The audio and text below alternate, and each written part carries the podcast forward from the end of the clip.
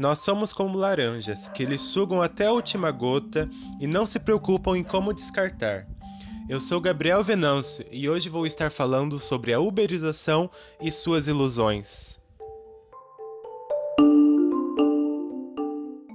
São Paulo divulgou uma entrevista que eles fizeram com o Galo de Luta Oficial, onde ele conta a sua experiência de trabalho nos aplicativos de delivery.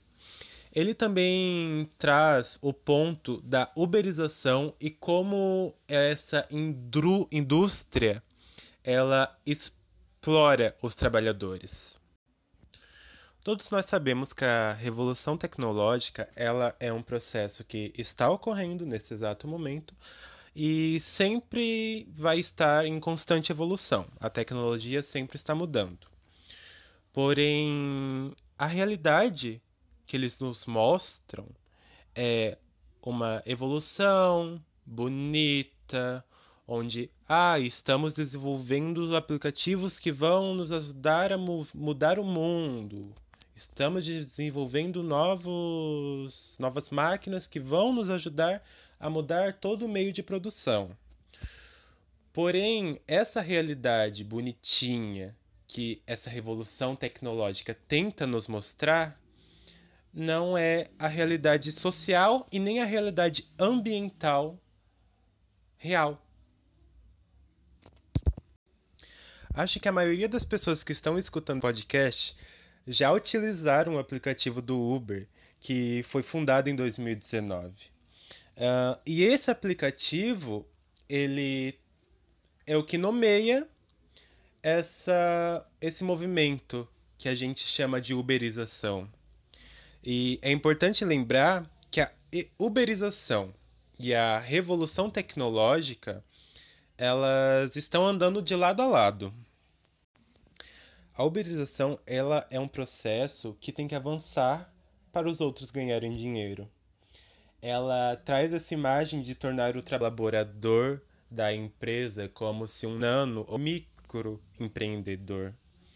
Mas toda essa fantasia que esses aplicativos como Uber, iFood, 99, Rap, eles tentam mostrar é só uma forma de ofuscar toda a exploração de trabalho que existe dentro desses aplicativos. É engraçado pensar que esses aplicativos, em tão pouco tempo, se tornaram essenciais para a nossa vida. Mas o que nós não pensamos é que antes desses aplicativos existirem, o mercado de delivery já existia.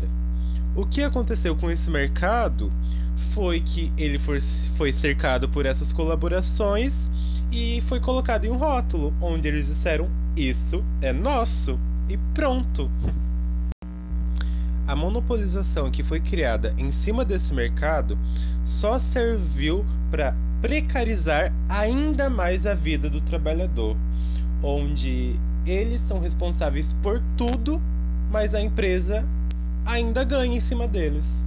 Simplesmente isso.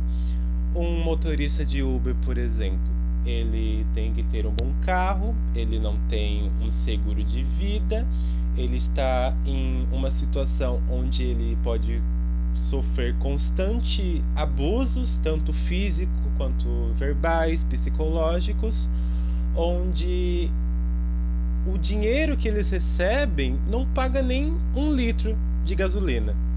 É uma coisa assim que, se você for pensar a sério, é quase um trabalho escravo.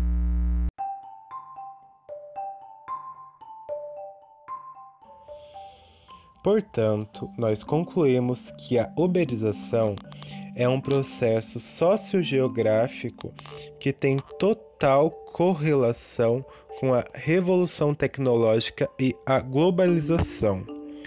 Esse processo vem empregando trabalhadores e os colocando em situações muito precárias. E além disso, todo esse processo de uberização, ele vem sucateando o nosso mercado de trabalho que já não está dos melhores. Mas é isso. Muito obrigado.